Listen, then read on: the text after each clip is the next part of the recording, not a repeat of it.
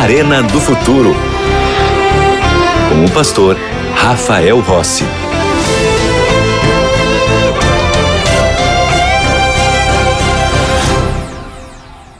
O programa Arena do Futuro já está de volta. Eu tenho aqui nas minhas mãos um estudo daqueles ali espetaculares. É A Procura da Verdade.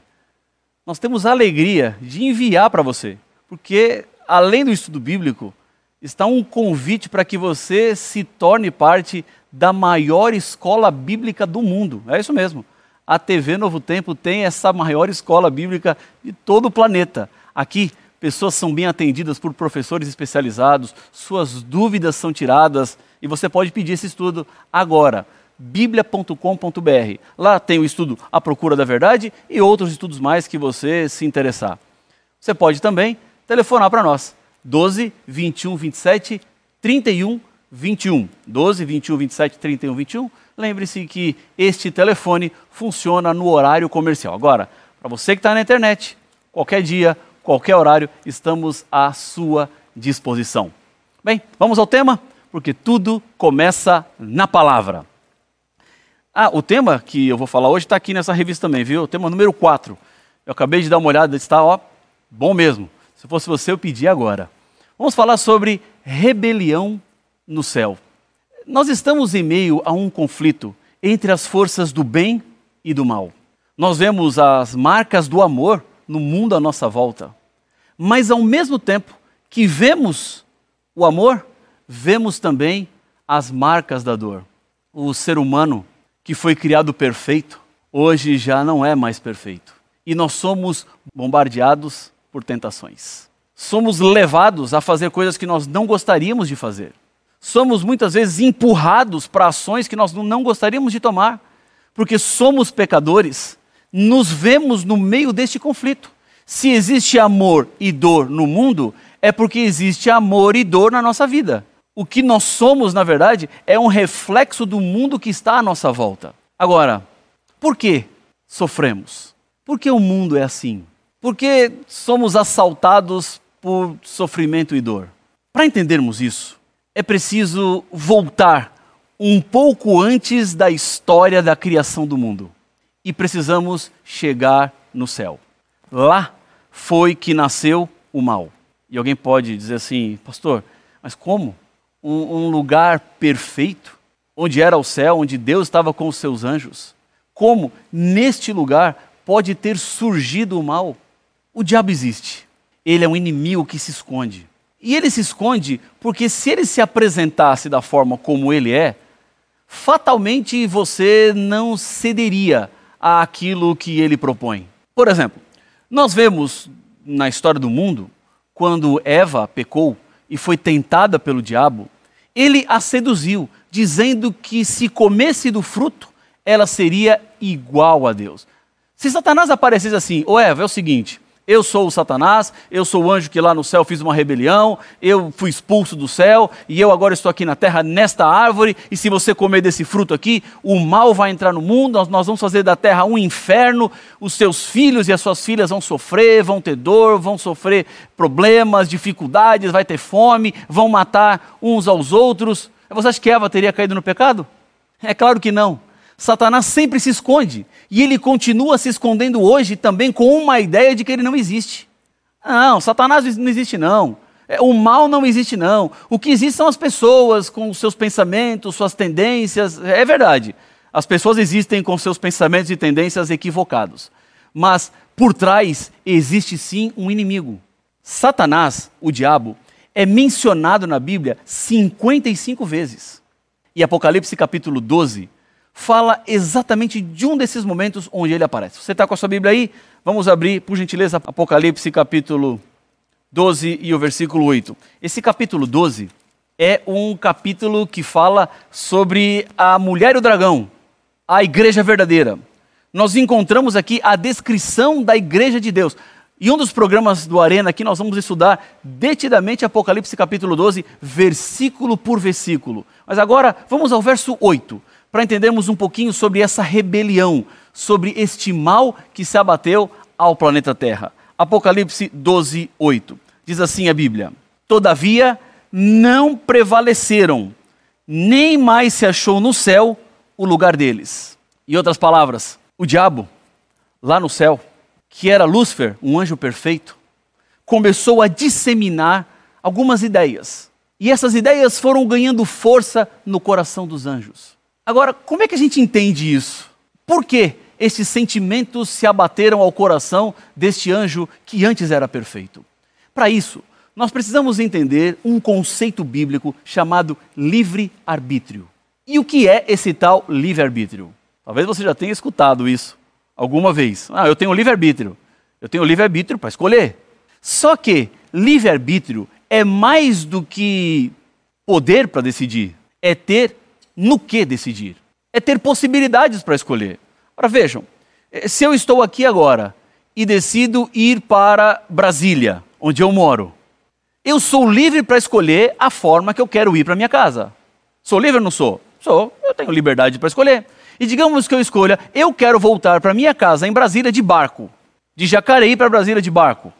Dá? Não dá. Então a minha liberdade de escolha, ela se limita àquilo que eu posso escolher. Correto? Eu só posso escolher aquilo que eu tenho de opção. E quais são as minhas opções? Ou eu vou a pé, ou eu vou de carro, ou eu vou de ônibus, ou eu vou de bicicleta, ou eu vou de moto, ou eu vou de avião. Mas de barco, definitivamente não dá. Ou seja, a minha liberdade de escolha, ela se restringe às minhas possibilidades. Isso é o livre-arbítrio. Quando Deus criou os anjos no céu, Deus deu a esses anjos livre-arbítrio, liberdade para escolher. E a liberdade desses anjos também necessitava de possibilidades. E quais eram as possibilidades? Os anjos poderiam ser fiéis a Deus ou não? Poderiam andar com Deus ou não? E por que Deus fez isso?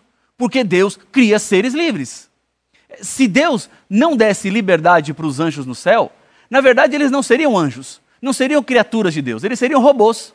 Sabe aqueles robôs que você vê por aí, às vezes aparecendo? E tem gente que já, já tem até robô em casa, aqueles, eu não sei como é que chama, aquela uma maquininha assim que sai varrendo a casa. As pessoas programam e ela varre, é um robô que está fazendo um trabalho. É Deus não queria isso no céu, porque ele quando cria, ele faz dos seus seres seres livres. Deus poderia encher de robôs o céu para as tarefas e atividades que lá existiam. Mas não foi isso que Deus fez.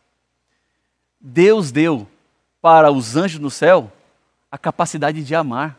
E para amar é preciso escolher, é preciso decidir. E estes anjos no céu podiam escolher entre estar com Deus ou não estar com Deus, ser fiel ou não ser fiel. Mas talvez você pense assim: isso é um risco muito grande. É verdade. Foi um risco enorme que Deus correu. Mas mesmo assim, esta é a maneira, é a forma como Deus cria. Olha para você. Você não é livre? Da mesma forma como Deus fez com os anjos no céu, Deus continua fazendo comigo e com você. Nós somos livres para escolher, nós somos livres para decidir.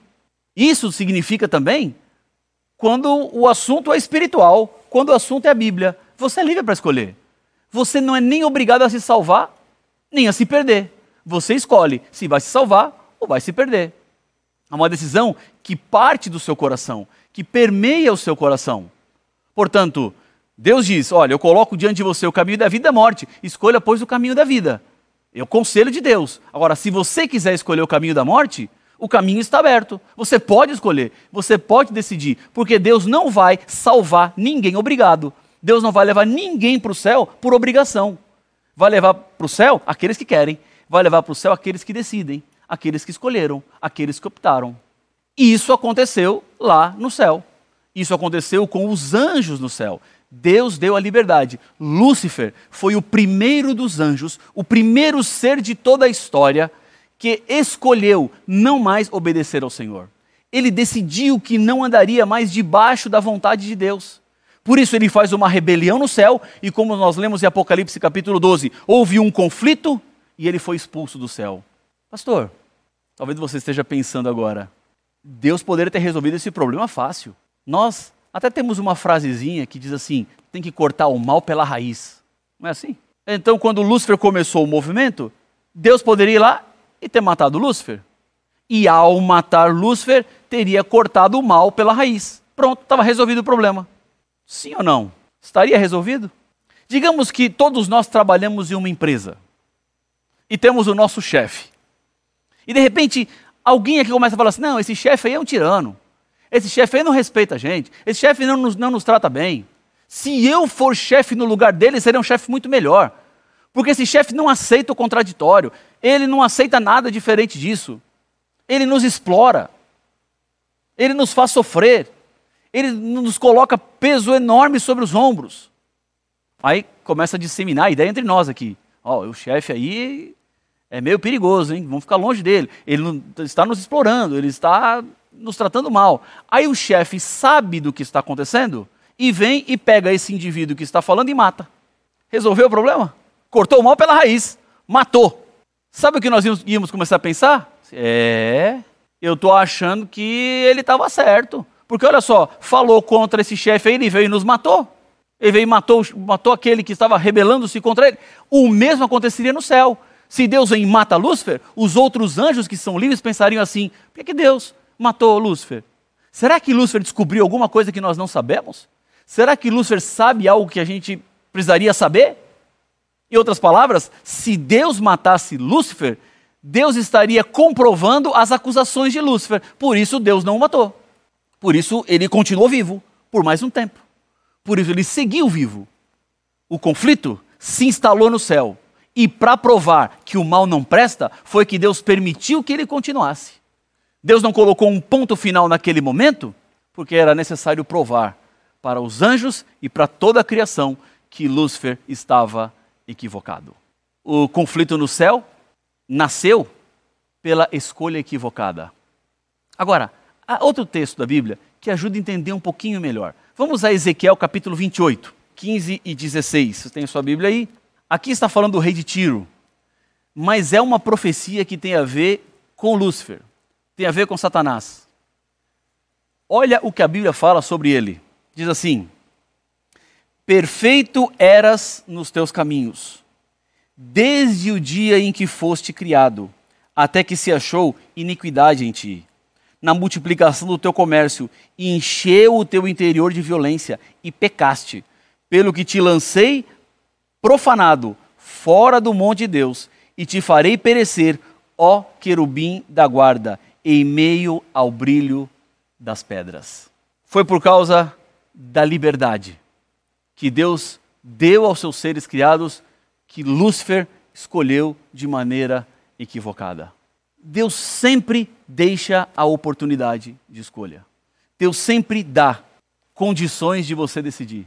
E o ser humano muitas vezes escolhe de maneira equivocada. O pecado apareceu em um ambiente perfeito por causa da liberdade. Eu louvo a Deus porque nós somos seres livres. Agora, a liberdade, ela sempre demanda de nós responsabilidade. Ser livre é complexo. Não é tão simples assim. Se nós não tivéssemos liberdade, estaríamos todos salvos eternamente com Deus, mas não seríamos quem somos, não viveríamos o que vivemos, porque Deus sempre quer que esteja ao lado dele aquele e aquela que decidiu, aquele que escolheu. É o desejo do seu coração se unir a Jesus? É o desejo do seu coração andar do lado dele? Por quanto tempo mais você vai resistir ao chamado da graça? A novo tempo não entrou na sua vida de maneira aleatória, não.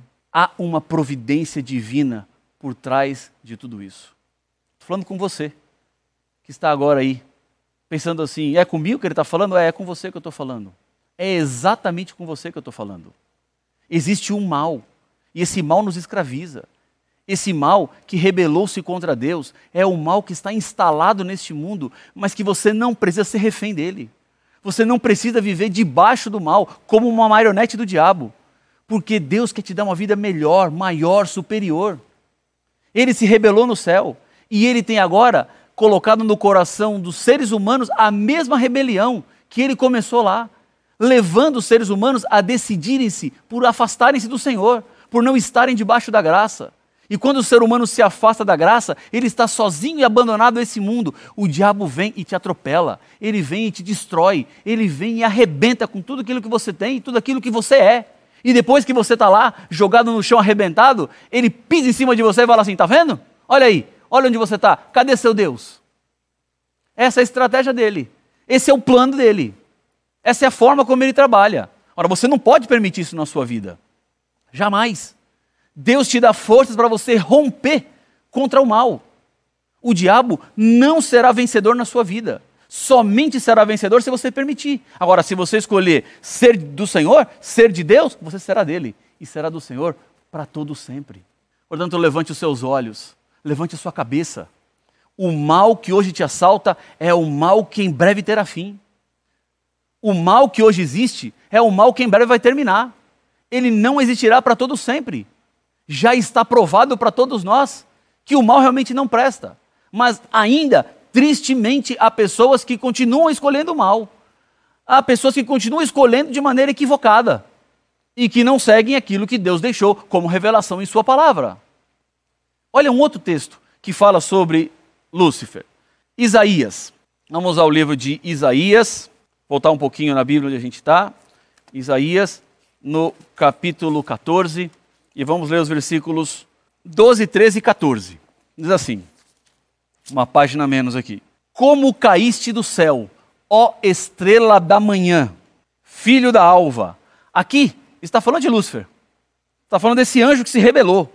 Porque explica: como foste lançado por terra, tu que debilitavas as nações. Tu dizias no teu coração: Eu subirei ao céu, acima das estrelas de Deus exaltarei o meu trono e no monte da congregação me assentarei, nas extremidades do norte. Subirei acima das mais altas nuvens e serei semelhante ao Altíssimo. Lendo esses versos aqui, nós vemos que o pronome eu se repete várias vezes. O grande problema de Lúcifer foi o seu eu. Eu subirei, eu serei, eu estarei. Ele se exaltou de tal maneira, ele se encheu tanto de si mesmo, que Deus já não tinha espaço dentro dele. E essa é uma tendência que nós seres humanos temos. Quando nós nos preenchemos tanto de outras coisas, que quando Deus chega, ele não tem espaço nenhum para entrar. O coração já está tão lotado de coisas que Deus não consegue entrar. Aí a gente volta para aquele texto de Apocalipse, capítulo 3, versículo 20, quando Jesus diz assim: Eis que estou à porta e bato. Ele está batendo porque quer entrar.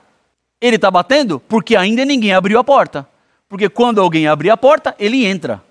Agora, tem gente que não consegue abrir a porta. Porque está tão cheio o coração que a porta já não abre mais. Sabe aquele quarto da bagunça?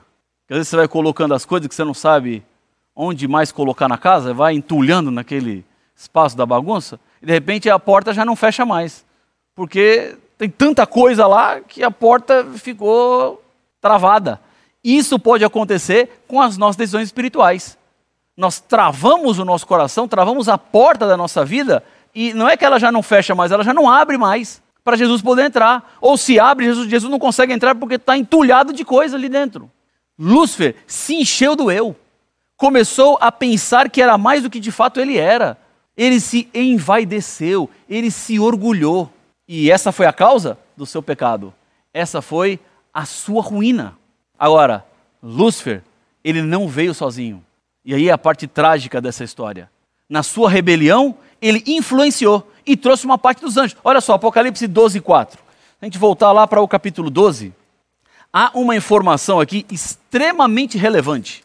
Diz assim: a sua cauda, é a cauda do diabo, a queda dele, a expulsão dele do céu, arrastava a terça parte das estrelas do céu, as quais lançou para a terra, e o dragão se deteve em frente da mulher que estava para dar à luz, a fim de lhe devorar o filho quando nascesse. Bom, há outros elementos proféticos aqui por trás, em relação à mulher, bebê, isso tem a ver com igreja, Jesus, mas nós vamos entender isso melhor em um outro estudo aqui na Arena do Futuro.